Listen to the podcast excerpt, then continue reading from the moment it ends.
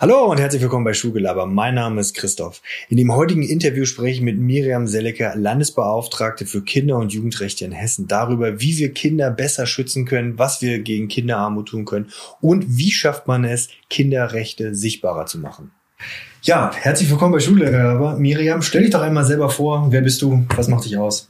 Ja, mein Name ist Miriam Selleck. Ich bin die Landesbeauftragte für Kinder- und Jugendrechte. Das ist in Hessen was Besonderes. Hessen ist das erste Bundesland mit einer Kinderrechtebeauftragten. Ähm, von Beruf oder studiert bin ich äh, Einzelhandelskauffrau und Diplom-Erziehungswissenschaftlerin. Und ich war der letzte Diplomstudiengang. Das mhm. heißt, nach mir kam dann die Bachelor-Umstellung und äh, daran kann man dann auch ungefähr messen, wie alt ich bin sind wir gleich alt, weil, weil ich war auch der letzte Jahrgang, der noch Staatsexamen hatte, mhm. der wurde auch Bachelor und Master gemacht. Warum hat nur Hessen sowas? Weil wir so ein großartiges Bundesland sind? Ähm, ich glaube, dass es da sehr unterschiedliche Gründe für gibt. Es gibt inzwischen auch drei andere Bundesländer, die Kinderbeauftragte mhm. berufen haben. Ähm, es gibt andere Bundesländer, die in den Startlöchern stehen mit der Funktion. Ich glaube, in Hessen gab es ein Momentum, ähm, weil es dazu einen Volksentscheid gab zur Frage der Aufnahme der Kinderrechte in die Verfassung. Das war 2017. Mhm. Und ähm, da haben 89 Prozent der wählenden Hessinnen für eine Aufnahme der Kinderrechte in die Verfassung gestimmt. Das war auch ähm, äh, zeitgleich mit ein paar anderen äh, Diskursen, Odenwaldschule, weiß nicht, ob mhm, das Begriff ja, ja. ist. Ähm, und ähm, ich glaube, da hat Politik verstanden, dass sie das Thema Kinderrechte aufwerten muss, um Kinderrechte eine stärkere Umsetzung zu bringen. Und ähm, das war dann auch ein politischer Beschluss zu sagen, ey, wir brauchen eine Kinderrechtebeauftragte, die das Thema mhm. hütet und ähm, dafür Verantwortung übernimmt. Okay. Ja, spannend. Ich meine, die sind ja schon immer, eigentlich Kinderrechte sind ja schon immer verankert und dass man dann nochmal den Fokus erst so spät auf sowas legen musste, nachdem vielleicht irgendwas ähm, vorgefallen ist, ist schon ein bisschen bezeichnend. Was würdest du denn sagen, was waren denn so Meilensteine, die dich an die Position gebracht haben, an der du jetzt bist? Immer dann, wenn es schiefgelaufen ist. Nein. Das, muss, das muss ich genau erklären. nee, ich glaube, dass, ähm, also ich habe ja, ich habe keine äh, ganz geradlinige Biografie. Ich habe nach dem Abi nicht gewusst, was ich machen soll und habe vier Semester Grundschullehramt studiert und beschlossen, ich werde keine Lehrerin.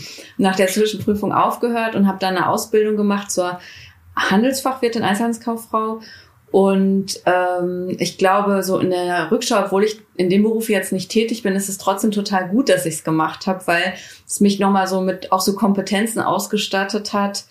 Ähm, zum Beispiel regelmäßig umgehen mit Kunden, ja, vor ähm, Menschen eloquent sprechen oder ja. sowas, ähm, äh, die für mich jetzt tatsächlich die Sache so ganz rund machen. Ähm, dann habe ich Erziehungswissenschaften studiert ohne ein spezifisches Berufsziel ähm, einfach weil es mich interessiert hat und ähm, habe dann ein Seminar besucht, Forschen mit Kindern und habe verstanden, ey, im Diskurs um Kindheit und Aufwachsbedingungen findet eigentlich alles relevant gesellschaftliche statt. Und ähm, habe dann nur noch Kindheitsforschung gemacht und habe aber zu diesem Zeitpunkt schon immer gesagt, ich möchte niemals in der Kita arbeiten mhm. und habe aber viel Forschung gemacht und irgendwann gedacht, okay, soll schon mal wissen, wie es in der Kita so ist und habe angefangen in der Kita zu arbeiten und fand es mega cool. Okay. Mm, und dann habe ich äh, immer gesagt, ich möchte nicht mit Erwachsenen arbeiten. Und als nächstes wurde ich verantwortlich für zwölf Kindertagesstätten, habe primär sozusagen ja. war die Führungsperson für die erwachsenen Personen. Ja.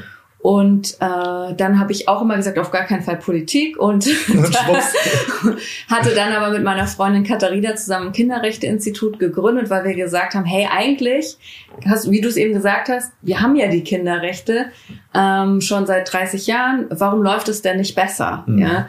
Und ähm, äh, wir sozusagen auch als junge Frauen in dem Beruf, der so noch nie war, Kathi war zu dem Zeit, Zeitpunkt Professorin an der Hochschule, mhm. haben gedacht, ey, wir müssen irgendwie da mehr Schmackes irgendwie reinbringen. Und deswegen haben wir das Kinderrechteinstitut gegründet. Und dann kam die Anfrage, können Sie sich vorstellen, Kinderrechtebeauftragte zu werden? Und dann habe ich gedacht, okay, mh, mm, Weiß ich nicht. Also ja, ja. Ähm, ist auf jeden Fall eine Möglichkeit, die man, äh, die ich auch nutzen wollte. Und gleichzeitig war ja auch so eine große Gefahr drin. Was bedeutet das? Wie gestaltet sich das dann aus? Aber es war mir auch immer klar, okay, wenn es schief geht, kann ich auch im Zweifelsfall zurückgehen in eine Kindertagesstätte mhm. oder was anderes Pädagogisches machen. Und ähm, deswegen habe ich gesagt, ja, will ich ausprobieren. Also meine äh, Berufsbiografie ist eine Geschichte voller Missverständnisse. Cool. Nein, aber es ist ja rund. Ne? Ja.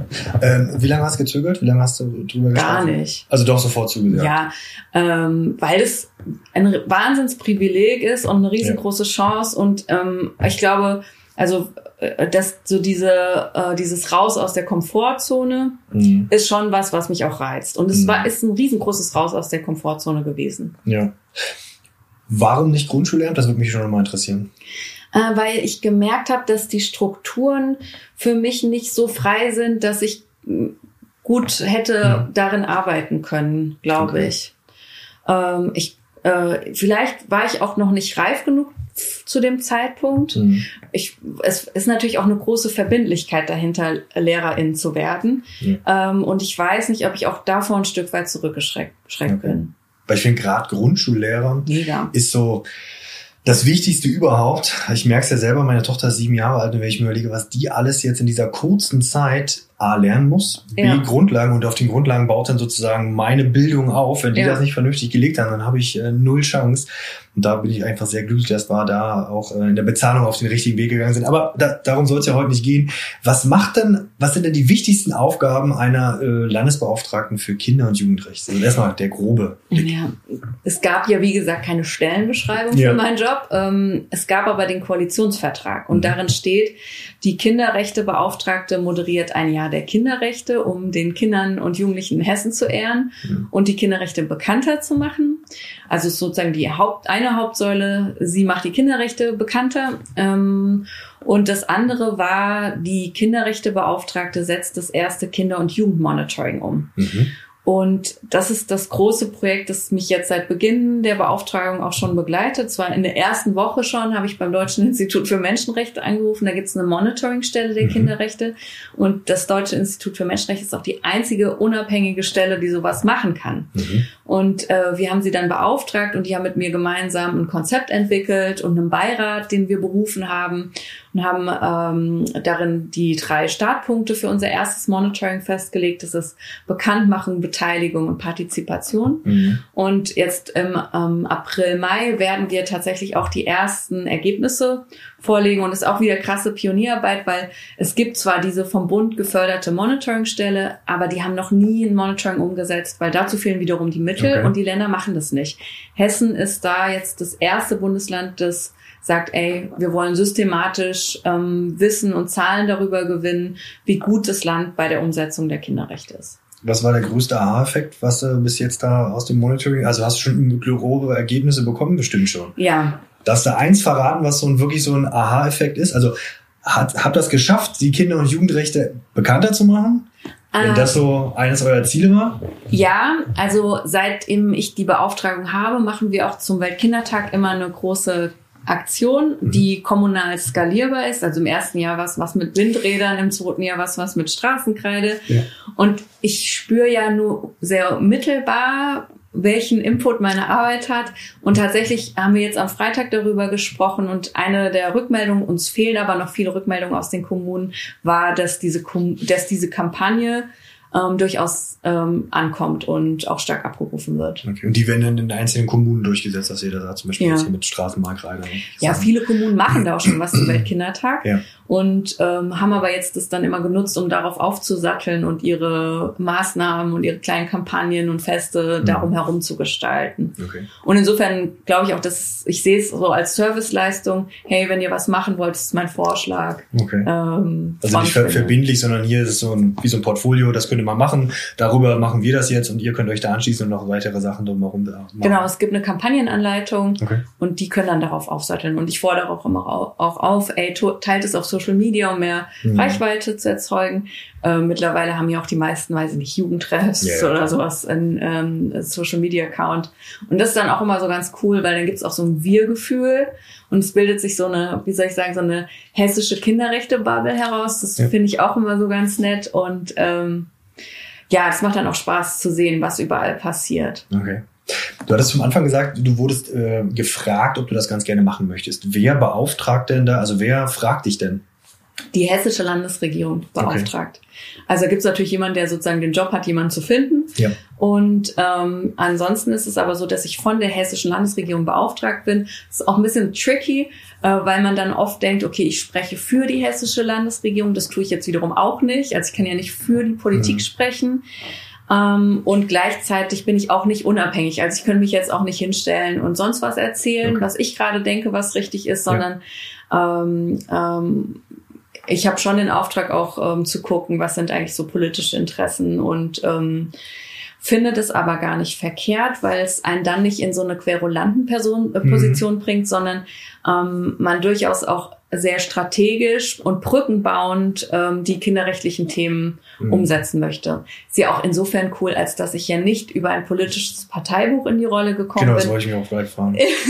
mein Parteibuch ist die UN-Kinderrechtskonvention, okay. whatever works. Okay. Ja, also äh, wenn es äh, von wenn die CDU einen guten Vorschlag macht, dann finde ich super, wenn die mhm. Grünen einen guten Vorschlag machen. Also ist das parteienunabhängig, so also ist ein bisschen in Leitlinien der Landesregierung unterwegs, okay, weil die dich beauftragen. Finde ich wiederum ganz nett, also ja. weil das macht dann nochmal den Unterschied zu den Kinderbeauftragten, mhm. die haben das nicht. Und ich kann sagen, hey, UN-Kinderrechtskonvention, das Okay, das, das ist das sozusagen ist deine Charta, das ist dein Parteibuch. Ja. Macht ja auch am meisten Sinn. Du hast ja gesagt, äh, geschrieben, ähm, dass ähm, auf unterschiedlichen Kanälen, ja, mhm. ähm, dass Kinder- und Jugendrechte äh, sind mir wichtig, weil mir Gerechtigkeit wichtig ist. Das würde mich mal interessieren. Was ist Gerechtigkeit in deinen Augen? das ist ja keine kleine Frage. Wir haben Zeit. Ähm, Gerechtigkeit ist tatsächlich ähm, äh, die Reflexion von Macht, Machtverhältnissen, Machtasymmetrien und die ähm, der sehr bewusste Versuch oder das die doch der bewusste Versuch ähm, äh, Menschen unabhängig von ihrer Kultur, Geschlecht, Identität, Zugehörigkeit ähm, gleiche und faire Chancen zukommen zu lassen. Mhm. Klingt das vernünftig? Das klingt sowas vernünftig. Gerade dieses Machtungleichgewicht ist ja, glaube ich, etwas, was so gerade im, im Kindesalter ja das ja das, das Größte überhaupt ist. Also ein größeres Machtungleichgewicht können wir eigentlich gar nicht haben, oder? Ja, es ist auch spannend, der Diskurs darum, das wird jetzt zunehmend so wahrgenommen. Es gibt, gibt einen Begriff dafür, der heißt Adultismus, mhm. der durchaus auch sehr kritisch ähm, äh, gedeutet wird, weil letztendlich geht es ja auch um die Frage von Verantwortung und es ist ein mhm. sehr feines Ausdifferenzieren von, was ist eigentlich Verantwortung und was ist jetzt sozusagen der diskriminierende Faktor dabei. Mhm. Ähm, aber ähm, was man so denken kann, ist, dass äh, Kinder systematisch von Ressourcen ausgeschlossen werden und das ist dann Adultismus. Mhm. So. Da habe ich übrigens auch mal einen Post zugemacht und dann hatte ich ganz viele so Kommentare, ich soll jetzt mal nicht den Teufel an die Wand malen und ich würde doch übertreiben und sowas und so schlimm wäre es doch nicht. Oh, ich glaube, das, ich glaube, da ist eine ganz schöne, ganz schön große graue Masse. Also ich merke das ja auch in der, in der Schule. Das ist ja wie ein Brennglas. Da kommen ja alle Gesellschaftsschichten sozusagen zusammen. Und jetzt an der Gesamtschule habe ich ja da vielleicht noch mal ein bisschen mehr, einen breiteren Blickpunkt drauf. Wir haben Migration etc. Und da merkt man schon bei manchen Kindern, okay, das ist, haben kein gutes Elternhaus. Da habe ich ja ganz schnell das äh, Ungleichgewicht dran. Was, was würdest du denn sagen? Was, was was muss ich denn ändern, damit so Kinder in so einen gerechten Start? Also was ist so wichtig, dass man sagt, okay, hier habe ich so die Basis geschaffen für einen gerechten Start in das, ja, in das Leben. Also ich glaube, also was sich allgemein verändern müsste, sollte, wäre tatsächlich so dieses, ähm, nehmen wir mal die Schulsituation, ne? Und da hast du genau wie du eben beschrieben hast, so viele unterschiedliche Kinder mit so unterschiedlichen Lebensrealitäten auch. Und ähm, gleichzeitig kann man ja auch denken, dass diese Kinder auch, wenn sie dann sozusagen an den normierenden Ort Schule zusammenkommen, ja. durchaus alle auch ihre Kompetenzen mitbringen, ja, mhm. die für ihre Lebenssituation, Lebensrealitäten auch ange angemessen und adäquat sind. Mhm. Und ich glaube, zum einen ist es so ein bisschen das, dass wir, dass wir als Gesellschaft irgendwie mehr verinnerlichen dürfen. Es steht ja schon in der Verfassung und Grundgesetz, dass alle Menschen gleich an Rechten und ja. gleich an Würde sind, so, ja. Mhm. Und das andere ist, glaube ich, das, was an Kompetenz dahinter steckt und an Methodik ist, dass wir, glaube ich, ähm, mehr lernen und verstehen müssen, gute Fragen zu stellen und ja. ähm, mit Fragen tatsächlich auch aufeinander zuzugehen, statt sehr diese Vermutungen und Annahmen. Und ähm, ich finde, zählen noch so ein paar Grundgedanken dazu, wie zum Beispiel so wie du bist, bist du richtig mhm. und äh, so wie du bist, passt in deinen Lebenskontext und ähm, ähm, eben da auch mehr wertschätzen miteinander zu sein und auch mit Vielfalt wertschätzender umzugehen. Mhm. Du hast jetzt so einen Punkt schon mal gerade so ein bisschen äh, ange äh, ja, angerissen, wenn es so in den Bereich Kinderarmut geht. Ja, das mhm. ist, glaube ich, so ein ganz großer Punkt, den wir auch wir sind in einer, in einer Industrienation, die unfassbar ähm, wohlhabend ist und trotzdem haben wir, wie du es ja auch gerade frisch ähm, selber vorgestellt hast, ähm, dass wir immer noch ein Thema haben mit Kinderarmut. Mhm. Ja. Was glaubst du, was sind, was, was könntest du da an deiner Position so für kleine Stellschrauben haben, um da vielleicht gegen vorzugehen? Also vorneweg möchte ich mal sagen, dass äh, Kinderarmut dazu führt, dass man st früher stirbt, ja. dass man ähm, mehr unter unterschiedlichsten Krankheiten leidet und ähm, dass das einfach aus dieser menschenrechtlichen Perspektive eine große Ungerechtigkeit ist. Mhm. Ähm, welche Stellschrauben hat man da? Also was wir gerade ganz, ähm, äh, ganz konkret machen, ist, wir haben im letzten Jahr oder die letzten zwei Jahre gemeinsam mit einer Stiftung ein Projekt entwickelt, äh, Landespräventionsketten gegen Kinderarmut, ist der sperrige Name. Mhm. Ähm, und da haben wir uns überlegt, wie wir Kommunen unterstützen können, um sogenannte Präventionsketten zu initiieren und umzusetzen. Ja. Und das heißt, es gibt jetzt zehn Kommunen in Hessen, ähm, die solche Präventionsketten jetzt ähm, äh, auf diese Weise forcieren möchten. Die gibt's schon lange Präventionsketten. Das ist sowas wie, keine Ahnung, die Vernetzung mit der Kita und dem Kinderarzt oder ja. sowas, ja. Also unterschiedliche Formate. Ähm, unser Unique Selling Point ähm, ist oder der News Shit ist, ähm, dass wir diese kinderrechtlichen, dass wir das an die Kinderrechte geknüpft haben. Okay. Also oft entstehen Präventionsketten eben da, weil man eine dringende Notwendigkeit für sich erkannt hat, weil man da Ressourcen reingeben möchte on top, ja, oder weil da eine Kommune ist, die Mittel zur Verfügung hat, die sowas forcieren kann, mhm. ja.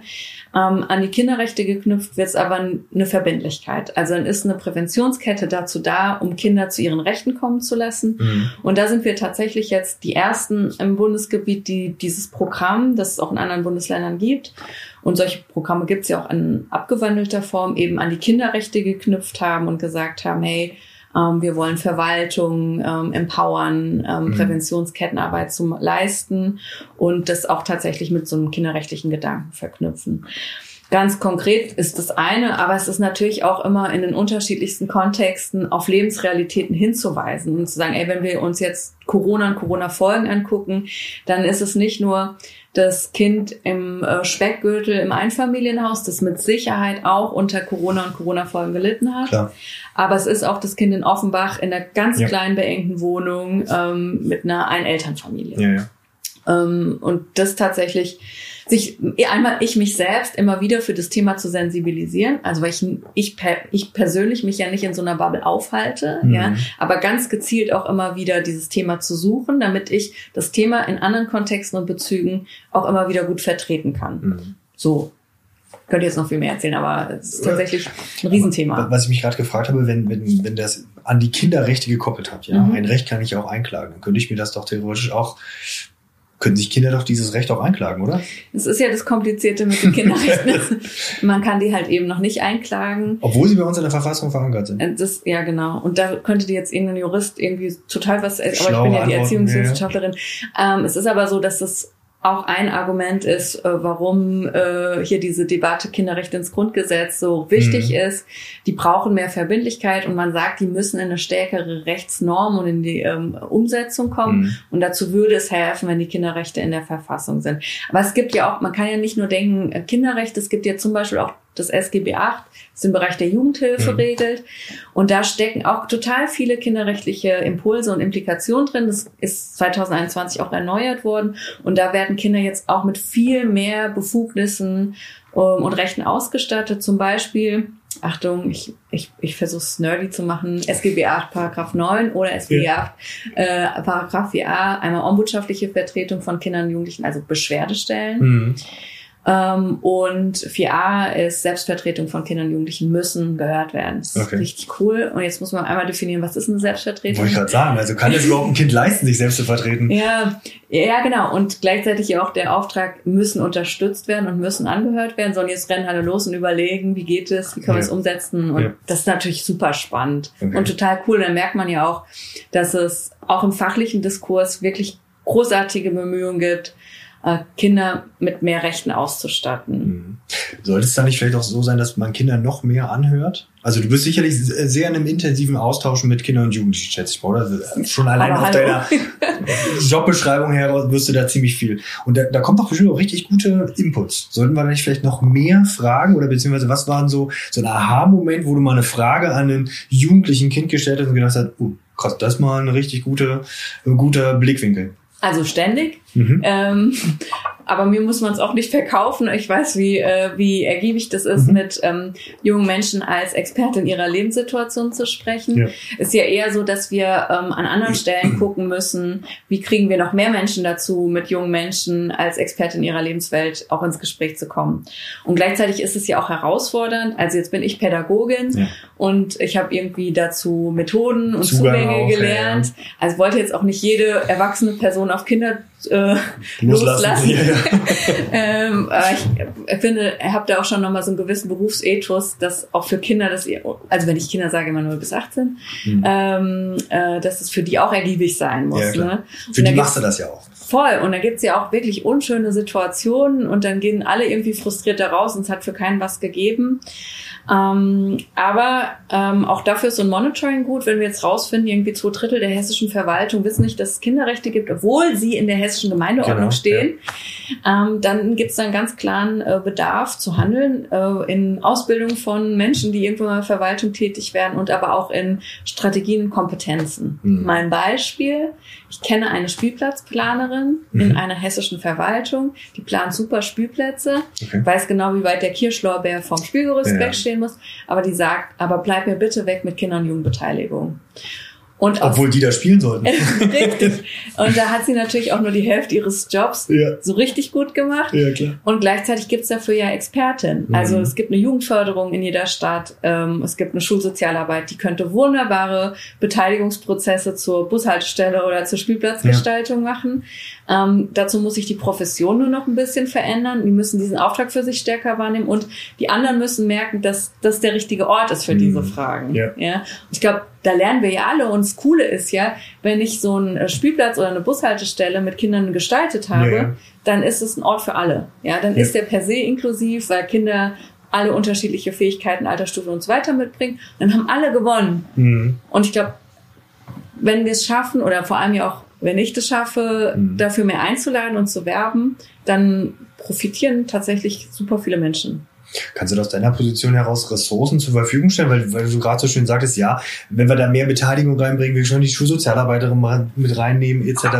Da ist schon in meinem Kopf gleich, okay, Schulsozialarbeiterin, also wir haben jetzt das Glück, wir haben zwei Stück an der Schule, da sind wir schon elfenbeinturmmäßig unterwegs.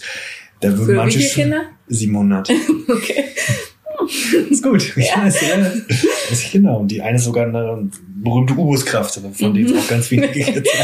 Also von daher, ich kann für meine Studie das ist super, aber andere Leute, das ist, da werden sagen, okay, ich würde gerne eine halbe haben, ja, oder ja. ich habe eine Schulsozialarbeit, sich mit drei Schulen. Gibt es da irgendwie Ressourcen? Was kann man da auf den Weg bringen? Klar, jeder sagt, wir brauchen mehr Fachkräfte etc., aber irgendwie müssen wir das mal hinbekommen. Wie kriegen wir denn da mehr hin? Schaffst du es da mehr Kommunikation herzustellen, dass man sagt, hier, mach's doch mal. Ich vermittel mal zwischen der Spielplatzplanerin und der Schulsozialarbeiterin. Ja. Huh. Also, das erste, was mir ad hoc dazu einfällt, ist, dass ich finde es ja mega, was in den Schulen los ist. Ja. Und ich bin so eine, ich bin so grundpositiv in der Regel. Und häufig ist es eher das Problem, dass ich die Dinge dann, glaube ich, auch zu positiv sehe. Ist ja crazy, weil du hast da eine U-Bus-Kraft, dann hast du vielleicht noch jemanden, der von der Stadt finanziert ist, ja. der als, da als Schulsozialarbeiterin irgendwas macht, ja. Und ähm, du hast einfach unterschiedliche Leute in unterschiedlichen Systemen, die aber alle irgendwie für die Kinder da ja. sind, mit mit einer unterschiedlichen Perspektive auf die Situation der Kinder, die in unterschiedlichen Arbeitszeitmodellen, in unterschiedlichen Gehaltsgruppen zusammenarbeiten ja. am Lebensort Schule. Und dann hast du jetzt noch Ganztagsschule, dann kommen noch Kantinen und Reinigungskräfte ja. und weiß ich nicht, Vereine dazu. Ich finde es so cool. Also als ja wirklich knirscht an allen Ecken und Enden. Ja. Und das ist ja wiederum auch das Potenzial für Innovation und Entwicklung gibt. Mhm. So, und Innovation ist es dann, glaube ich, auch das zweite Stichwort für, was kann man denn konkret machen oder was mache ich denn konkret? Also ich gehe natürlich davon aus, dass dafür, dadurch, dass ich für die kinderrechtliche Position werbe, ja. dass ähm, dadurch auch ein Verständnis dafür geweckt werden muss, dass es nicht nur um die Betreuung als selbst gibt, weil es gibt kein Kinderrecht auf Betreuung, aber es gibt ein Kinderrecht auf Bildung, Beteiligung, Aufwachsen frei, aufwachsen frei von Diskriminierung. Mhm. Und wenn wir jetzt sagen, ey, wir wollen diesen Bildungsort Schule oder diesen Bildungs- und Lebensort Kita entsprechend der UN-Kinderrechtskonvention gestalten, dann haben wir einen Job zu tun. Mhm. Ja? Mhm. Und ähm, was es jetzt konkret, glaube ich, bedeuten kann für jemanden, der jetzt in dieser Situation arbeitet, ist, glaube ich, sich zu vernetzen. Also sich zu vernetzen ist das Allerwichtigste mhm. und ähm, Hilfreichste, was man machen kann vor dem Hintergrund von, es ist super herausfordernd und es mhm. sind krasse Zeiten, weil sich so viel verändert und so viel ähm, Implikationen von außen gibt mhm. und das System mit sich selbst ja auch noch total beschäftigt ist. Und hilfst du, also ich sage jetzt immer mal du, aber du hast ja ein Team um dich drumherum, aber hilft da die Landesbeauftragte mit ihrem Team, da eventuelle Vernetzungen herzustellen, dass man da, was für sich, die Möglichkeit hat, hier, wir melden uns mal da, wir brauchen mal da und da, vielleicht kann man da quer vernetzen. Habt, stellt ihr da solche Möglichkeiten zur Verfügung? Also was schon so ist, ist, dass in der Stabstelle total viel Vernetzung passiert und man in ganz vielen Kontexten irgendwie mit drin steckt. Ja. Und allein das ist ja sozusagen die äh, Vernetzung. Die Frage nach der systematischen Vernetzung mhm. passiert zum Beispiel bei diesen Präventionsketten. Okay. Also Präventionsketten beinhalten ja Vernetzung an sich. Mhm. Und letztendlich finde ich aber auch so diesen Auftrag, vernetzt euch auch ein bisschen doppelbödig, mhm. weil auch für Vernetzung braucht es ja Ressource. Richtig. Ja?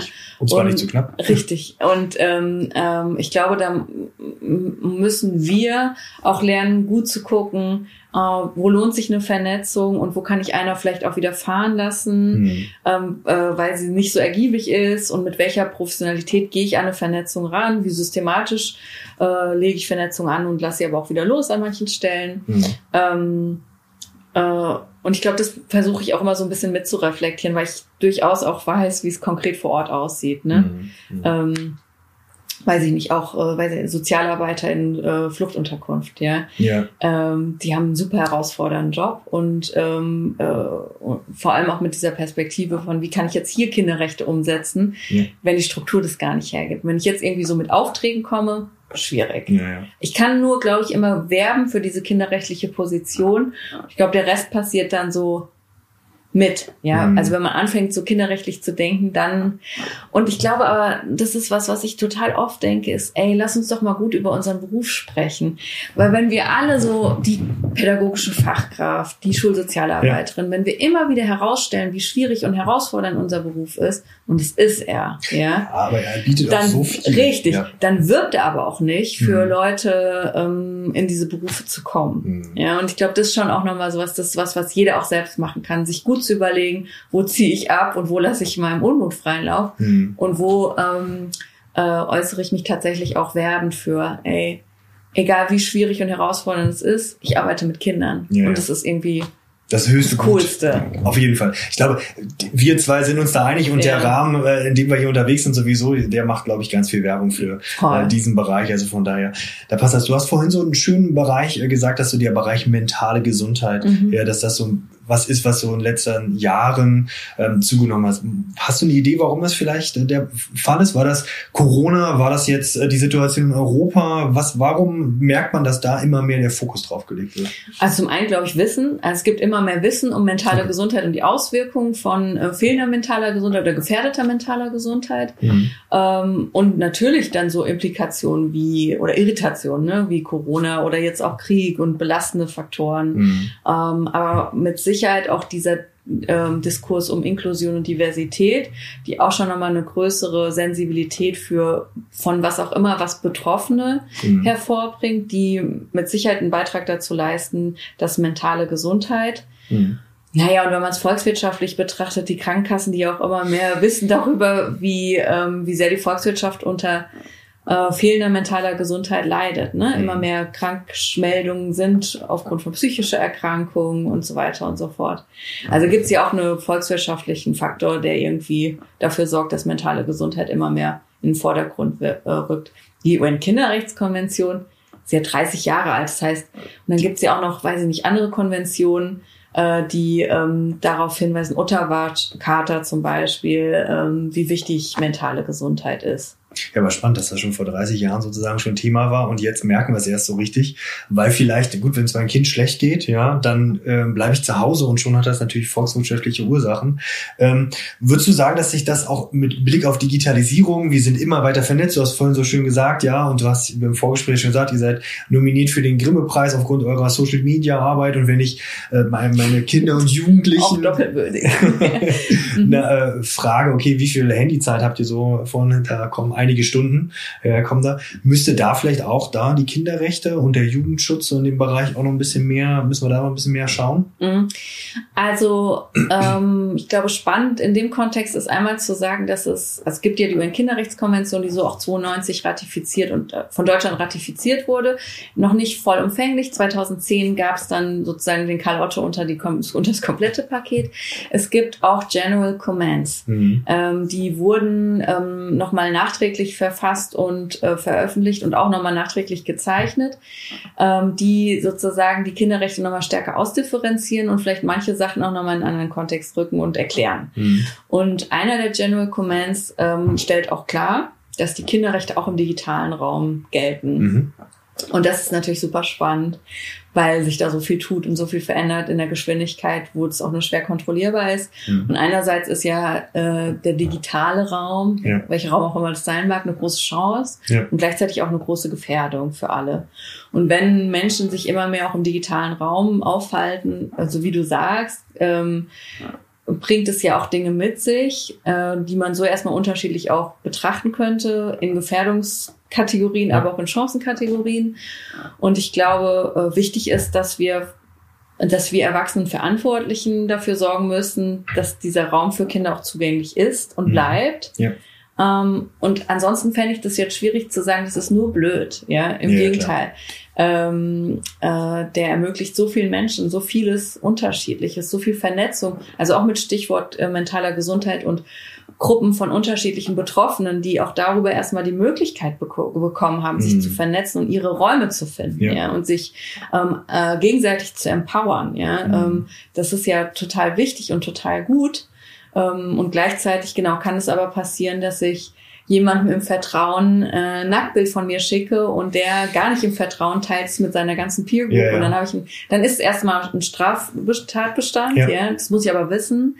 Und es natürlich macht es auch was mit mir psychisch. Und dafür müssen wir auch, müssen wir dann auch Sorge tragen ähm, auf diesen unterschiedlichen Ebenen, dass ähm, äh, wir da auch, was Bildung angeht, reflektiert auf junge Menschen zugehen. Ja. Aber es ist super schwierig, auch aber, als Mutter. Aber, aber genau diese Sachen haben wir, also gerade dieses Beispiel, was du gerade genannt hast, hatte ich, naja, vor ein paar Monaten genau mhm. dieses Thema und dann schlägt das auf einen ein und ja. sagt sich, okay, ah, warum teilst du das? Okay, war vertrauensvoll und warum wird das weitergeteilt? Ja. Und dann bist du da gleich im Spannungsfeld, Schule miteinander drin. Brauchen wir da noch mehr Eltern äh, mit im Boot? Wir brauchen allgemein mehr Wissen und wir, glaube ich, müssen mehr verstehen, welche Position unsere ist, also welche mhm. Verantwortung wir daran haben ähm, und äh, wo wir moderieren können und wo wir es aber auch, ähm, äh, wo wir auch autonome Räume lassen müssen. Mhm. Und ich glaube aber insgesamt halt so diese Position der Verantwortung und auch, also der Fakt, also ich für mich gesprochen kann jetzt sagen, mein Sohn, der ist 15, der erklärt mir mehr, als ich yeah. darüber wüsste, yeah. ähm, dass die da einfach viel schlauer sind als wir. Mhm. Also ich sehe das zum Beispiel daran, äh, Samu, mein Sohn, der hat noch nicht mal ein Profilbild auf WhatsApp mhm. und auch auf Social Media sieht man immer nur so halbe Gesichtsausschnitte. Und bei seinen Freunden beobachte ich das Gleiche. Und das finde ich schon total spannend, weil ich merke, da hat sich schon was getan. Ja. ja? Und auch wenn ich mit jungen Menschen über äh, Social Media spreche, dann haben die an vielen Stellen ganz andere Haltung und Einstellungen dazu, als ich das bei mir selber merke. Mhm.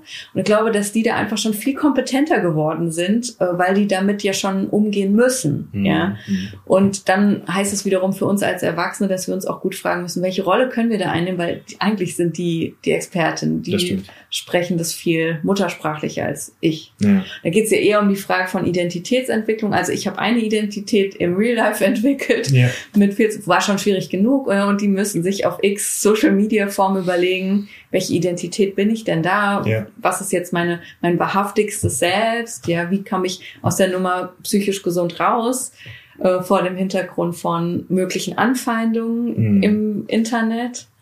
Ja, Ähm, und vor allen Dingen, wo zeige ich mich als die Person, wo bringe ich mich ein und vor allen Dingen gehe ich auf jede Social Media Plattform mit, wo der Rest sozusagen vorhanden ist. Und du hast vorhin so ein schönes Beispiel gebracht, dass so der Vorteil der äh, sozialen Medien auch ist, mich sozusagen zu vernetzen Mhm. zu meinen Themen, die mich betreffen. Ich meine, Mhm. 100 pro gab es zu unserer Zeit auch schon äh, Themen wie ähm, Geschlecht, ja, das Mhm. war nicht Geschlechtsidentität, äh, Gender, ja, etc., die Rolle mit einem selbst, ja, vielleicht auch einen Geschlechterwechsel, ja, dass ich Mhm. merke, okay, ich bin vielleicht im falschen Körper drin. Das gab es 100 pro zu unserer Zeit auch, aber da war nie ein Raum gewesen, Mhm. dass ich da mich mit jemandem austausche. Deshalb würde ich dir Mhm. da auf jeden Fall beipflichten, dass wir da, ähm, dass da das der Vorteil ist, der Vernetzung. Naja, und gleichzeitig, das wirst du als Lehrer noch tausendmal besser wissen als ich. Ähm, Handy in, in der Schule, was machen die da auf dem Handy? Ist das alles immer so äh, lupenrein? Ähm, ähm, äh, wie verhalten die sich im, äh, in, in, diesem, in diesen digitalen Räumen und sowas? Das ist ja auch ein Riesenthema. Ja, wo, wobei ich da persönlich der Meinung bin, dass ähm, das ist meine, also jetzt nicht meine Aufgabe als Christoph Krüger, sondern meine Aufgabe als Lehrer und damit Mhm. allgemein und das als Fokus bei mir in der Schule, das ist unsere Aufgabe, den Kindern das beizubringen. Ich bin Mhm. da sehr offen, was äh, das Handy, äh, Handy betrifft. Das hat sicherlich auch Nachteile, dass bei uns die Schüler in der Pause ein bisschen mehr vielleicht am Handy äh, hängen, wenn sie Mittagspause haben, als das man sonst gewohnt ist. Also wir verbannen das Handy nicht als Mhm. solches, weil es gehört zu, zu, es gehört zu unserer Gesellschaft dazu. Und du hast ja vorhin auch schon gesagt, wenn wir es verbieten, wenn wir irgendwas verbieten, dann ist es doch geil, du meinst das recht. Aber da habe ich eine Frage. Ja. Ähm, also ich hatte jetzt ein paar Mal Situationen mit Jüngeren, in, äh, wo ich irgendwas gefragt habe. Ich weiß, wenn ich es nicht wusste, ich hätte sofort gegoogelt Mhm. und die kamen nicht auf die Idee. Und dann habe ich gesagt, ja, google das doch einfach mal. Äh, und dann habe ich mich gefragt, ob ich vielleicht anders google, als die Google nutzen. Ich wollte dich fragen, was dein, was, was du über das Rechercheverhalten von jungen Menschen im WWW weißt. ich neulich gelesen habe, dass die auf TikTok mehr Recherche machen Ja. als auf Google. Ja. Und das ist tatsächlich ein, ein Riesenproblem. Also die äh, nehmen ihre sozialen Medien Mhm. und da ist die Nachfrage und der Suchbegriff in TikTok oder irgendwelchen anderen sozialen Medien höher als auf Google. Mhm. Um, und dann wird, wenn da sozusagen der Follower mit zwei Millionen äh, Followern mir irgendwas sagt, also der Influencer mit zwei, dann glaube ich dem das eher als die Quelle, die mir vielleicht Google vorschlägt und unten drunter sehe ich, ah, das ist vielleicht von der Uni Frankfurt und das hat die ähm, Frau so und so äh, vielleicht dargestellt. Spannend. Das, äh, ja, dieses Suchverhalten hat sich auf jeden Fall verändert und da müssen wir ran an Schule. Mhm. Und das ist Kernaufgabe von Schule, nicht verbannen, sondern beibringen aus meiner Sicht, okay, so benutze ich es. Mhm. Wir werden da gleich auch noch mal ein bisschen über KI sprechen, da wird, ist genau das Gleiche. Mhm. Das wird sich auch umwandeln, dass ich nur noch da frage und Mhm. dann nicht mehr hinterfrage. Ja, Das und. Fragen will ja auch gelernt sein. Ich habe jetzt ein paar Ja. Mal KI benutzt und die erste Mal war ich so super so, so okay, wie, wie frage ich jetzt? Und äh, mittlerweile stelle ich, glaube ich, ganz gute Fragen. Aber das ist eine Kompetenz, die wir beibringen müssen. Das ist Richtig. total schwer, weil ich hatte, also ich sehe das ja in meinem Unterricht. Also ich habe eine Mhm. zehnte Klasse als Beispiel, die haben gerade ein relativ schweres Thema und die haben alle iPads vor der Nase, ja, weil wir das äh, vollumfänglich äh, in der Schule äh, zur, Verfü- zur Verfügung stellen. Und äh, sie, jeder Schüler, der heimlich was macht, dann sieht jeder Lehrer das. Das müssen Schüler, haben es so viele Jahre nicht verstanden. Ja. immer geahnt. Sobald, sobald man heimlich was probiert, sieht's jeder. Aber ist ja, ist ja, ist ja nicht schlimm. Ich weiß, hier, was ist los? Ja, ich habe da und so gefragt. Ja, und die sind auch, weil sie die Kompetenz noch nicht beigebracht bekommen haben, gut zu fragen. Weil du ja Mhm. meinst, die KI gibt dir einfach eine allgemeine, wenn du allgemein fragst, kriegst du eine allgemeine Mhm. Antwort. Wenn du aber was Spezielles und das noch nicht kannst, dann musst du speziell nachfragen. Mhm. Und da müssen wir ran. Mhm. Das ist, glaube ich, so ein Punkt, da, ja, das müssen wir lernen. Aber dann ziehen wir das doch gleich mal vor, das würde mich schon mal interessieren. Ja, yeah, jetzt, äh, jetzt haben wir das äh, fast, äh, das ist fast KI aufgemacht, überhaupt nicht. Du hattest ja so ein bisschen auch äh, vorhin äh, gesagt, ja, oder ich, in meinen Recherchen, hast du gesagt, dass so KI hat ja durchaus einen hohen Einfluss rund um Schule etc. Was würdest du denn sagen? Stell mal eine steile These auf, ja, dass die Digitalisierung und den Einfluss von KI Ungleichheit in Schule verschärft. Oder Da würde ich äh, agree anticken. Warum Ähm, glaubst du, ist das so? Ja, also ich glaube, ich, ich, ich, ohne dass ich das jetzt noch äh, stärker recherchiert hätte, aber ähm, ist ja eigentlich schon bekannt, dass ähm, junge Menschen aus unterschiedlichen Milieus äh, digitale Räume auch unterschiedlich nutzen. Mhm.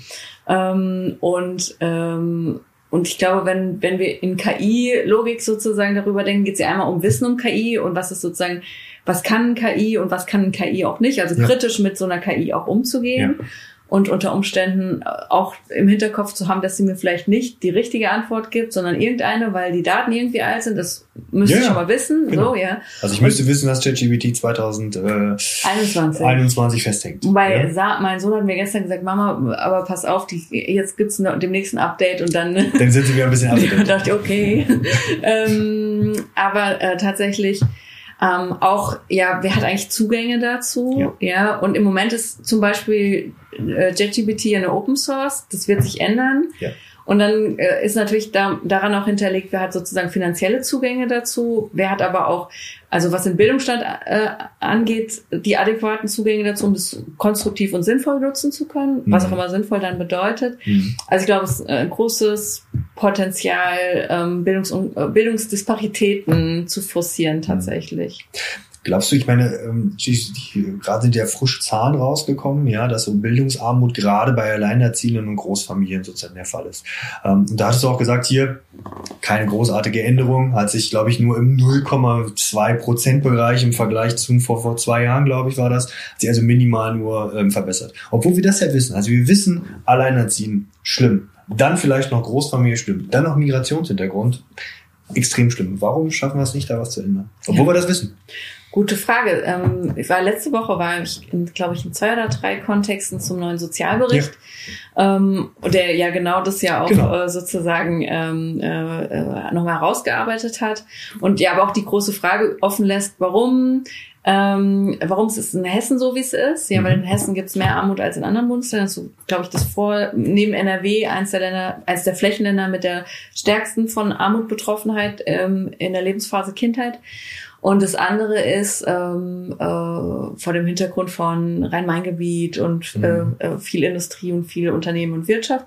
Wieso ausgerechnet in Hessen und was können wir eigentlich tun? Und da ähm, haben wir ähm, keine Antwort drauf also zumindest nicht in diesem Sozialbericht, aber äh, der fragt natürlich auch viel globaler. Ich glaube, man müsste halt nochmal viel ähm, regionalisierter auch auf Daten schauen und gucken, was genau konkrete Rahmenbedingungen sind, ähm, warum es da äh, einen besonderen großen Armutsanteil gibt. Also da braucht es einfach nochmal viel mehr Wissen dazu. Mhm. Ähm, und ja, ich glaube, ähm, also es gibt ja viele gute Ideen dazu. Kindergrundsicherung wäre ja so eines, ja, und hm. die steckt ja auch gerade so in der politischen Aushandlung. Ja. Steckt gerade ein ähm, bisschen fest.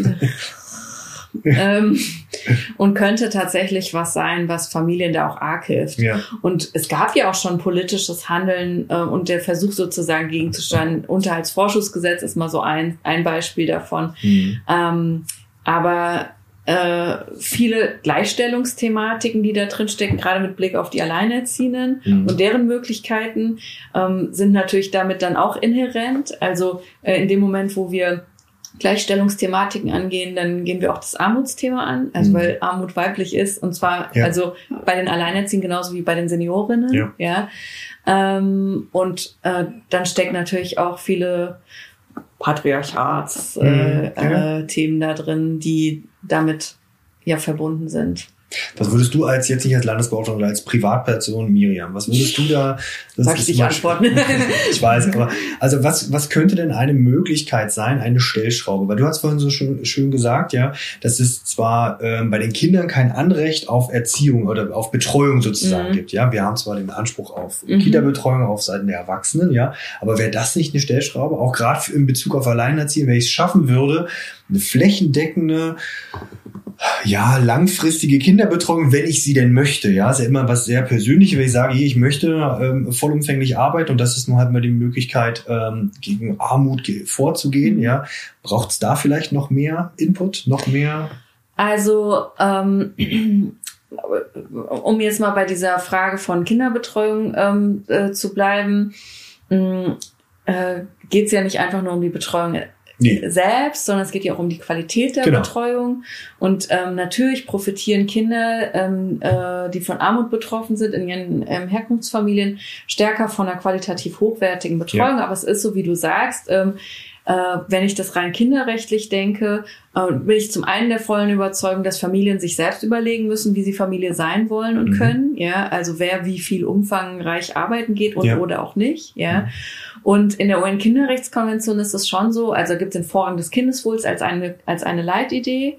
Ähm, und das andere ist, dass äh, der Lebensort von Kindern, die Familie, mhm. ähm, tatsächlich auch als die Keimzelle der Gesellschaft aufgefasst wird. Und ich glaube, immer da, wo wir Familien stärken, Familie zu sein, mhm. ja, da profitieren Kinder eigentlich am allermeisten. Mhm. Also wenn Kinder psychisch gesunde, erwachsene Bezugspersonen, die, ähm, äh, wenn sie warum auch immer vulnerabel sind, auf ja. volles Unterstützungspotenzial zurückgreifen können, ähm, dann geht's Kindern am besten. Mhm. Und dann profitiert tatsächlich am meisten die Familie und natürlich unmittelbar auch die Gesellschaft. Und ich glaube, dass dieses Problem der Kinderbetreuung nichts ist, was man nur im Bereich der Jugendhilfe lösen kann, sondern das müssen wir als ganze Gesellschaft lösen. Mhm. Und dafür müssen wir auch ganz viele individuelle Lösungen finden. Also es ist nicht nur, äh, alle haben jetzt einen Anspruch auf eine Betreuung von 8 bis 18 Uhr, sondern das sind auch die kleinen individuellen Lösungen, die ein Arbeitgeber mit der Familie vor Ort finden muss, mhm. ähm, der aber wiederum davon auch profitieren kann, ähm, äh, weil es dann einen sehr loyalen, äh, glücklichen Mitarbeiter gibt unter mhm. Umständen. Ja? Und also ich glaube, wir müssen als ganze Gesellschaft dran, uns zu fragen, was sind wir wieder beim Adultismus? Ja. Was ist, sind uns eigentlich die Kinder wert? Und ja. äh, ähm, Fakt ist, auch als Volkswirtschaft, um es auch auf die Ebene wiederzubringen, sind wir richtig arm dran, wenn wir mit Kindern nicht adäquat umgehen. Ja. Ja, eben. Ähm, und wenn, wir brauchen Kinder. Genau. genau. Ähm, und wenn ich vielleicht selber gemerkt habe und eine schlimme Kindheit hatte oder gemerkt habe, oh, es läuft nicht, also warum soll ich denn vielleicht, vielleicht gibt ja immer mehr Menschen, die sagen, nee, jetzt ist aus meiner persönlichen Sicht nicht die richtige Situation oder der Welt ähm, oder Umfeld, um ein Kind sozusagen selber in die Welt zu setzen und sagen, okay, ich bleibe alleinerziehend. Und das ist durchaus ja auch ein Problem, was wir ja immer mehr äh, sozusagen merken. Ja. Ähm, ich würde gerne noch mal auf den Recht, äh, das Recht auf Schutz eingehen. Das habe ich ja als äh, Kind, ist ja das absolut verankert. Ich habe ein Recht auf Unversehrtheit, auf Schutz.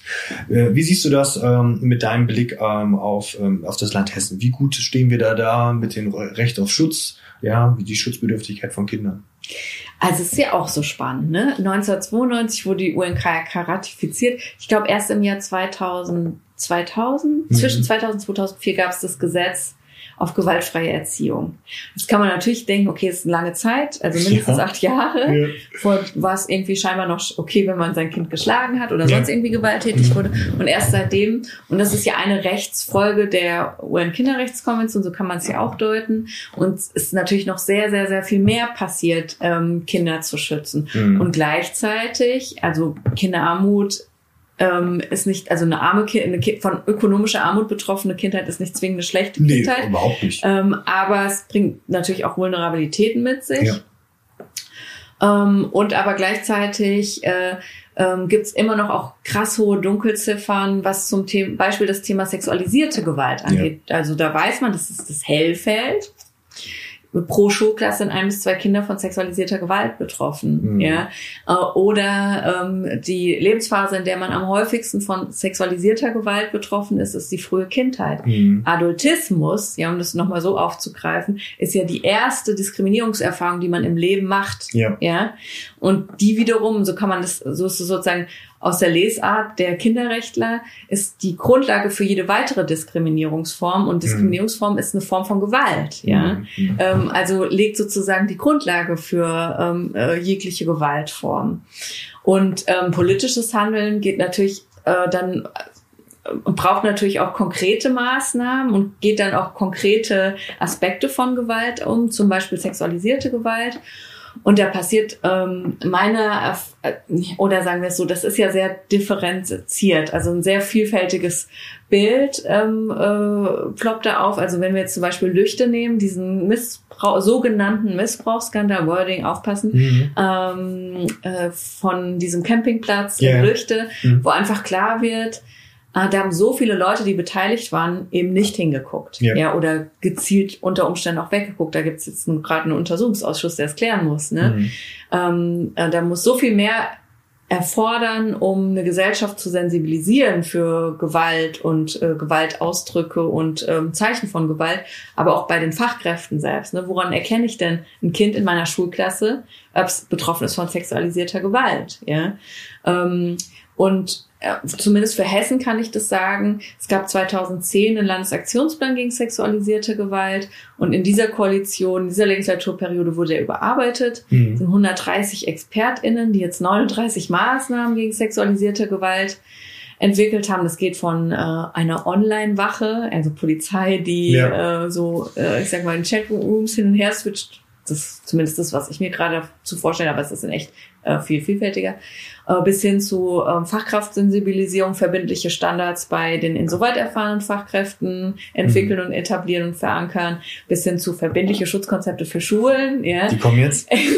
ähm, und es sind alles so diese vielen, vielen Stellschrauben, die man drehen muss, um Kinder vor, vor Gewalt zu schützen. Mhm.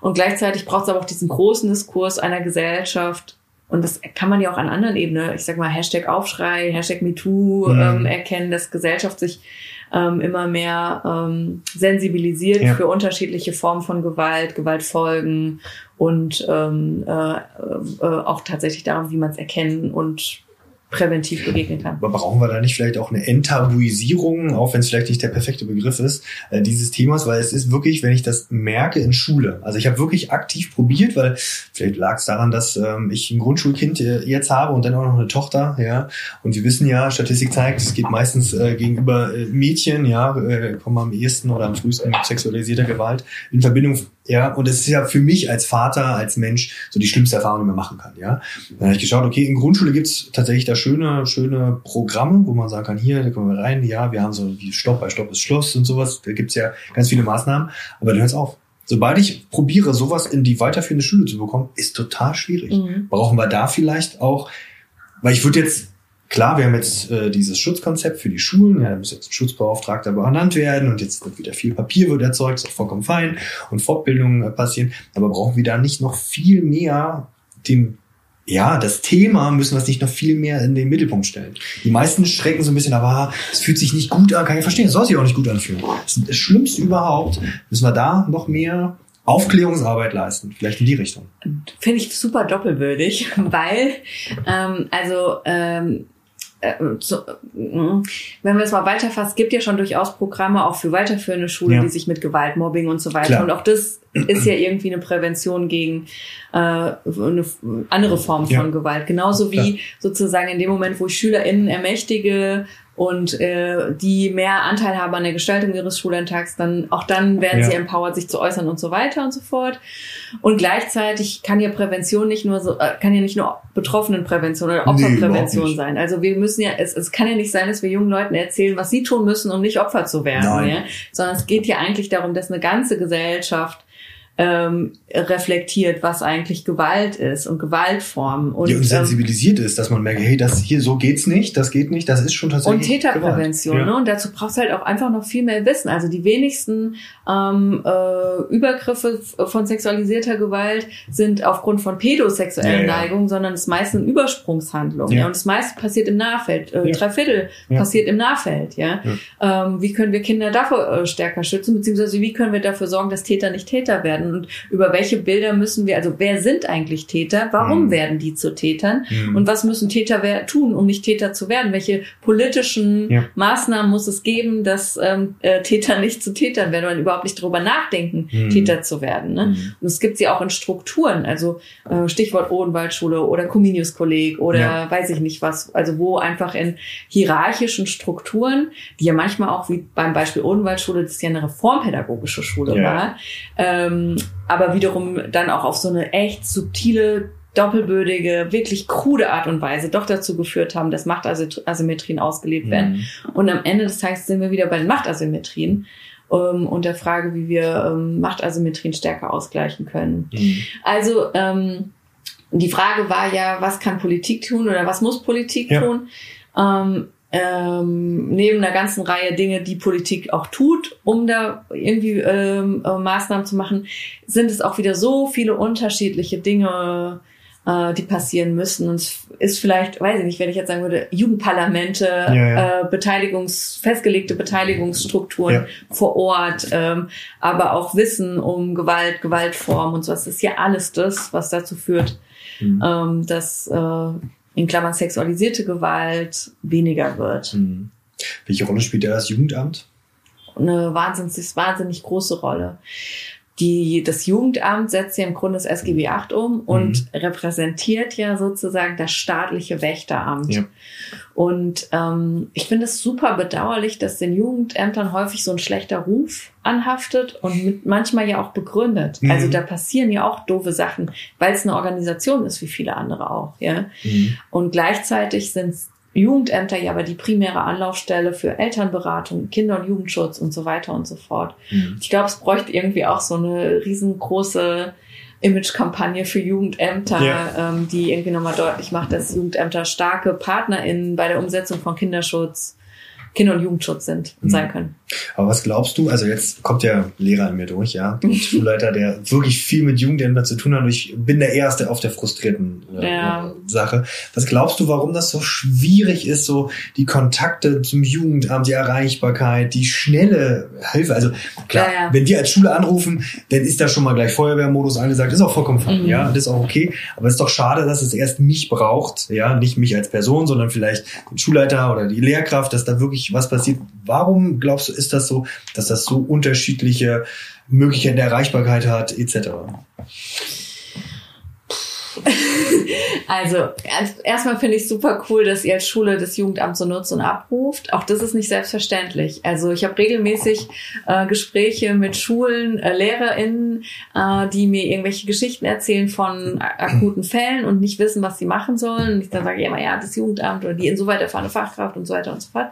Ähm, insofern äh, finde ich das schon mal super gut, wenn die Systeme da mehr voneinander wissen und ja. ähm, sich da auch gegenseitig abrufen. Und dann ist es ja tatsächlich auch so, dass äh, Jugendämter häufig sozusagen in der kommunalen Verantwortung liegen, also auch in der finanziellen kommunalen ja. Verantwortung liegen. Und ähm, äh, und natürlich auch an der Stelle wieder Fachkräfte, Fachkräftemangel, Organisationsentwicklung. In den letzten x Jahren sind so viele gesetzliche Aufträge in die Jugendämter geschwappt, ja. ähm, die so viele unterschiedliche Themenfelder aufgerissen haben, dass die gar nicht hinterherkommen mit der Umsetzung mhm. aus äh, diesen ganzen gesetzlichen Veränderungen. Und äh, insofern, also will ich jetzt nicht alles auf Fachkräftemangel schieben. Letztendlich ist ja meine kinderrechtliche Position, ey, es muss laufen, mhm. ja. Und Jugendämter sind auch einer der zentralen Orte für die Umsetzung der Kinderrechte. Äh, äh, realistisch ist es aber ja so, dass ähm, dass es auch die entsprechende äh, Ressource braucht, mhm. um, um diese ganzen Aufträge umsetzen zu können. Und da finde ich das immer wieder auch so wichtig zu betonen, dass wenn man mit Kindern arbeitet, ähm, tatsächlich auch einfach allein das schon ein ultrapolitisches Arbeitsfeld ist. Ja? ja, ja. Und ich kann für mich sagen, in meiner alten Tätigkeit, da war ich zuständig für äh, zwölf kommunale Kindertagesstätten, 140 pädagogische Fachkräfte. Wenn kommunalpolitisch irgendwas diskutiert wurde rund um die Rahmenbedingungen von Kindertagesstätten, dann haben meine Fachkräfte eine Freistellung bekommen und von mir eine Einladungs-E-Mail für, hey, morgen Abend 19 Uhr im Rathaus wird das und das Thema verhandelt. Ja. Ihr dürft euch zwar nicht einbringen, aber es ist wichtig, dass wenn Kommunalpolitik über euch spricht, dass hinten die Leute, die Leute sitzen, über die betrifft, gesprochen ja. wird. Ja, Kinder können nicht da sein, ihr seid Anwälte für die Kinder. Ähm, und ich glaube, dass es deswegen auch so wichtig ist, dass wir, wir, die mit Kindern arbeiten, checken, wie politisch unser Handeln ist und mhm. uns auch sozusagen in politische Prozesse stärker einbringen. Mhm. Also sprich, Braucht es dann noch mehr sozusagen Hinweis hier, ja, wir wissen darum, dass es schwierig ist, aber probiert weiterhin die Ressource Jugendamt zu benutzen, hol durch der Unterstützung. Und wir merken es ja tatsächlich so bei manchen Sachen, wenn das Jugendamt dann nicht mitzieht, dann ist die Lehrkraft, die sich dann eingebracht hat und schon den Weg zum Jugendamt gemacht hat, ist so, so endgültig resigniert. Weil wenn der Schritt dann schon kommt, dass wir uns Hilfe da holen, ja, und ich stimme dir dazu, ich glaube, die meisten machen das nicht, weil sie sagen, oh, hier, vielleicht will ich da ja, fühle ich mich da schlecht bei, weil ich äh, irgendwie das nicht selber hinbekommen habe oder so. Aber wenn dann das Jugendamt sagt, ja, wir können jetzt auch nichts großartig machen. Das habe ich jetzt schon mhm. zwei, dreimal erlebt. Ähm, das war so, hm, okay, und nun? Also das Kind ist weiterhin schlecht, das Kind ist äh, dauerhaft unbetreut. Und nun? Was ja, machen wir da? Ja, und äh, vice versa. Ich kenne auch die Perspektive sozialpädagogischer Familienhilfen ja. und aufsuchender sozialer Dienst und sowas, die äh, jedes Mal, wenn irgendwie so eine Pressemitteilung durchgeht, Kind irgendwo getötet oder weiß ich nicht was, die aufatmen und sagen, oh Gott, äh, Hauptsache es war nicht bei mir, ja, weil ich ungefähr äh, ja, ja, ja. zehn Familien im Blick habe, bei denen jederzeit die Hütte ähm, abfackeln könnte. Ja. Dann ist immer wieder gleich die Frage, warst du schuld? Warum hat man nicht vorher hingeschaut oder so? Ich glaube, das ist auch gar nicht so leicht. Richtig schlimm. Und das sind ja auch Leute mit einem hohen Berufsethos. Die sind da nicht hingekommen, was zu verwalten, sondern die wollen helfen. Ja? Und ich glaube auch so allein sich darauf zu besinnen, dass wir alle irgendwie aufgestanden sind für, ähm, wir wollen was für Kinder tun, allein das hilft ja schon irgendwie, vielleicht miteinander gnädiger umzugehen und zu wissen, ey, wir müssen gemeinsam uns dafür einsetzen, mhm. dass Aufwachsensbedingungen besser werden. Das bedeutet, dass wir auch verstehen, dass wir politisch handelnde Akteure sind, mhm. ja, und dass wir auch politisch mündig sind, äh, Stichwort Demokratiebildung, die auch sich entsprechend dafür einsetzen können mhm. mit Wahlrecht, ähm, selbst irgendwie in einer politischen Partei eintreten ähm, und aktiv werden können, mhm. Petitionen schreiben, weiß ich nicht was alles. Ja. Ähm, ist ja schon so einfach, ey, wenn ich meinem gewählten politischen Vertreter, da wo ich wohne, eine E-Mail schreibe, ja, dann habe ich als ähm, als als Mensch schon ja. mal, als Zivilgesellschaft schon mal Verantwortung übernommen, ja, weil der ist der, der sich für meine Bedürfnisse einsetzen muss, der ist gewählt, demokratisch. Ja, und der, meistens reagieren die auch schnell, gerade wenn es kurz vor Wahlen ist, werden sie erst recht reagieren, ja. aber prinzipiell reagieren die eigentlich auch schnell. Ja, und ich finde, auch da müssen wir Erwachsene irgendwie ähm, äh, demokratiekompetenter werden. Mhm. Also sprich, braucht es einfach auch ziemlich viel Image-Kampagne, ja, mehr Werbung für diese Bereiche und mündet das auch in deiner Tätigkeit, dass du sagst hier, ich habe die Rechte und Schutzaufgaben im Blick, ja, und will die weiter voranbringen. Also muss ich irgendwie noch mehr dieses Themenfeld, ähm, Werbung fürs Jugendamt etc. In den, in den Blickpunkt nehmen. Also sprich die große Werbekampagne darüber. Ich finde nicht die große Werbekampagne, ja. mehr so die allgemeine Verantwortung. Okay. Ähm, und das ist ja auch super, das was äh, passt super zu dem, was Adorno gesagt hat mit Erziehung nach Auschwitz. Ja, mhm. ähm, äh, wir brauchen ähm, eine Gesellschaft, die kritisch hinterfragt, die nicht dumm folgt, ähm, ja. die Verantwortung übernimmt. Ähm, und das sind ja sozusagen die Herren Erziehungs Ziele, ähm, die er da benannt hat mhm. in seiner berühmten Rede. Ich glaube, das ist das, was wir brauchen. Mhm. Also nicht so, ich gebe eine Bestellzettel woanders ab, sondern ich übernehme genau. Verantwortung. Mhm. Apropos äh, Verantwortung, was sind denn deine Ziele, die du jetzt noch auf deine Tätigkeit sozusagen beziehst? Was sind so die Hauptkernpunkte, du sagst hier, darauf fokussiere ich mich jetzt, da setze ich alle Energie rauf, ja, in Bezug auf die Zukunft von Kinder- und Jugendrechten in Hessen? Ja, ähm, gute Frage. Also eigentlich leicht zu beantworten. Das ganz offensichtliche Ziel ist, dass wir ein super gutes Monitoring umsetzen wollen. Mhm. Und es geht da nicht nur um gute Ergebnisse, valide Ergebnisse, stichfeste Ergebnisse, sondern auch ähm, äh, zu Monitoring gehört auch Sensibilisierung. Ja, also Menschen müssen verstehen, was eigentlich Monitoring ist. Mhm. Ja, und das ist nicht einmal ist so und jetzt habt ihr hier 300 Seiten, lest die mal, ciao, mhm. äh, sondern ähm, äh, das Monitoring-Prozess ist auch der Selbstevaluation. Ja, und mhm. dass in Selbstevaluation ja auch eine Haltung steckt, nämlich des äh, sich entwickeln wollens, des Verantwortung übernehmens, der ja. Fehlerfreundlichkeit und so weiter. Mhm. Ähm, also das ist so eins der Ziele, ein richtig gutes Monitoring auf, aufsatteln. Dann, wir nennen das Kinderrechte Mainstreaming. Mhm. Ähm, also weiterhin dafür sorgen, dass Kinderrechte bekannter werden. Ähm, unsere Präventionskette gegen Kinderarmut ist jetzt so ein richtig cooles Leuchtturmprojekt. Ich würde es mhm. gerne noch irgendwie mehr in die Verwaltung und in die ähm, äh, in diese Ebenen tatsächlich reinbringen, auf unterschiedliche Weisen und Ebenen. Und ich glaube, äh, ich als Miri äh, wahrscheinlich auch noch richtig viele Leute irgendwie davon begeistern, ähm, kinderrechtlich zu denken und zu verstehen, dass mhm. wir alle einfach so profitieren, wenn wir Kinder stärken. Mhm. Und dass es eine ganze Gesellschaft ist, die dann irgendwie zusammenwächst, weil Kindheit per se intersektional ist. Ja, also mhm. Kinder sind alle Kulturen, Milieus, Geschlechter, Identitäten, weiß ich nicht was. Und wenn, wenn wir Kinder stärken, dann stärken wir Familien, wir stärken einzelne Gruppen ähm, und dann profitieren alle. Wenn eine Sache aus dem Monitoring werden sich ja viele Handlungsstränge ergeben. Mhm. Logischerweise. Und aus Monitoring muss ja auch Handeln heraus entstehen. Ansonsten brauchen wir nicht Monitoring mhm. ähm, durchführen. Wenn du dir eine Sache aussuchen kannst, eine Sache, ja, du bist jetzt, hast die Möglichkeit, eine Sache vollumfänglich politisch gestützt, alles Mögliche umzusetzen. Was wäre das so, was wäre so ein Handlungsstrang, wo du sagen würdest, da würde ich gerne sofort ansetzen, das würde ich gerne ändern? Ist es Kinderarmut abschaffen oder also als Beispiel jetzt ist es ein bisschen zu hoch gegriffen, ja, ist auch zu einfach gedacht vielleicht. Aber lass uns ruhig einfach, einfach denken. Was ist so eine Sache, wo du sagst, da würde ich gerne sofort ansetzen und warum diese? Soll ich jetzt ganz kurz antworten oder darf ich aus? Du darfst ausführen, wir haben alle Zeit dieser Welt. Okay, als wir, Ich will es ja auch verstehen.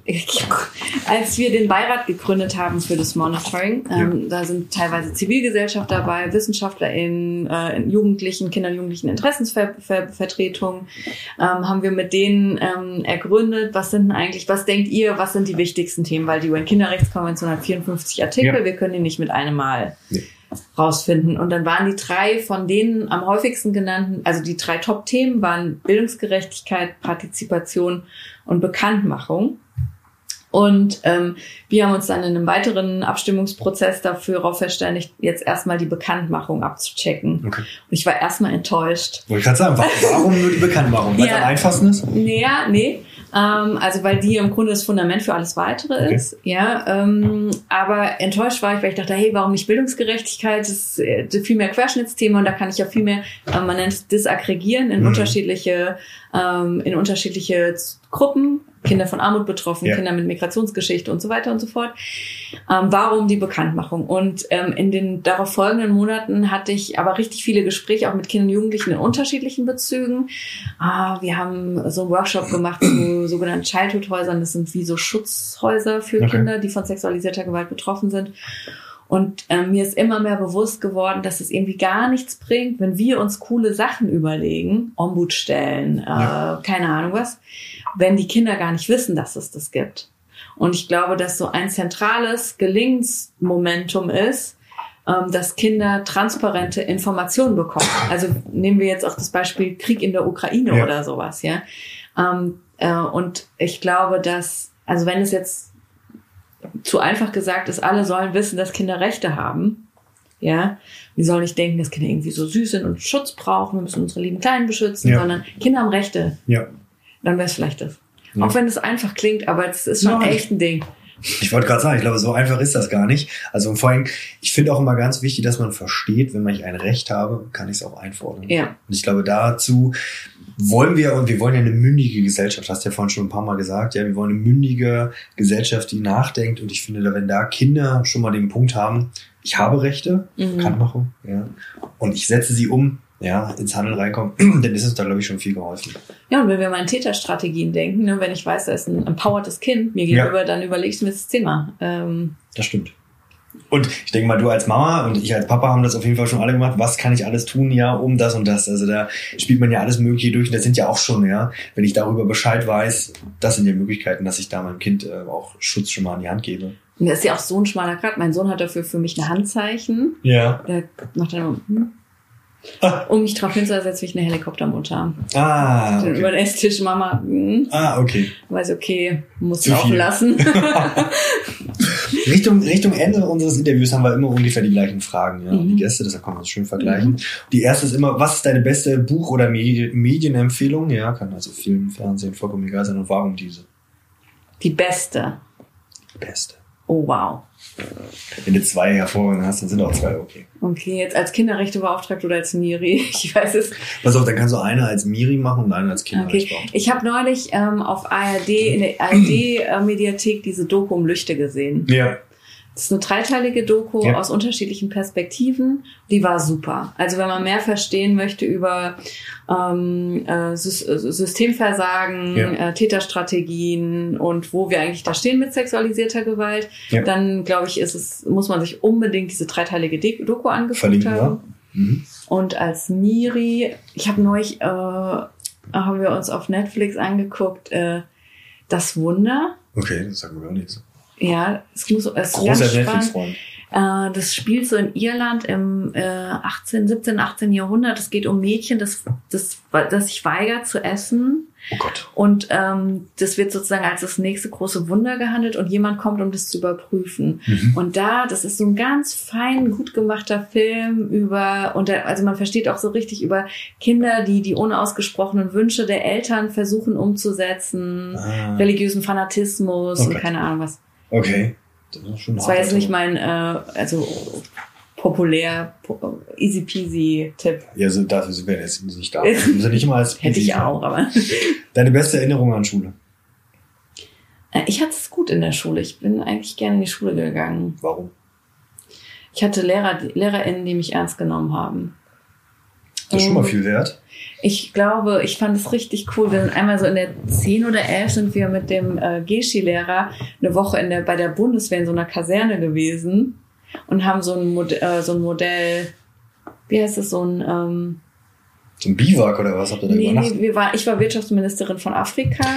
Ro- So ein, Ah ja, ihr habt so ein, ihr habt einen, ja, ein Rollenspiel ja, ja, ja, ja. in die Richtung gemacht, ja. Das fand ich mega. So Nationen-Länderspiel, dass man sagt, okay, wenn die was machen, okay. Ja, genau. Und ich musste so einen Zehn-Punkte-Plan gegen HIV entwickeln, der krachend gescheitert ist. Aber ähm, da habe ich viel mehr über wirtschaftliche und äh, diplomatische Zusammenhänge verstanden. Ich fand auch, dass man uns irgendwie so, also Bundeswehr ist ja ein Thema für sich. Ich wollte gerade sagen, der hat euch in die Bundeswehr gelassen. Nee, nee, ja, Bundeswehr und, und gelassen. die, die haben uns dann auch alle gesiezt und es war auch ultra schräg und wir waren dann irgendwie auch, also auch wie diese Kasernendynamik ist auch ultra Ja. schräg, aber ähm, das fand ich tatsächlich ganz gut. Die beste Erinnerung. Ja gut, das war schon mal eine super Erinnerung. Ja. Also wenn du da so ein Spiel gemacht hast. In Ja. der Bundeswehr. Das ist nämlich immer ein heikles Themenfeld. Das ist mein größter Arbeitgeber Deutschlands. Ja, Ja, Und trotzdem abgefahren. ist er immer so ein bisschen ähm, tabuisiert, ja, Ja. das ganze Thema. Ähm, eine Lebensweisheit, äh, Rat an deine Kinder. Hör auf deinen Bauch. Warum? Hast du immer auf deinen Bauch gehört? Na, eben nicht, aber als, aber ich- also ich- als erwachsene Person geht's ja dann viel darum, zu lernen, auf seinen Bauch zu hören. Ne? Mhm.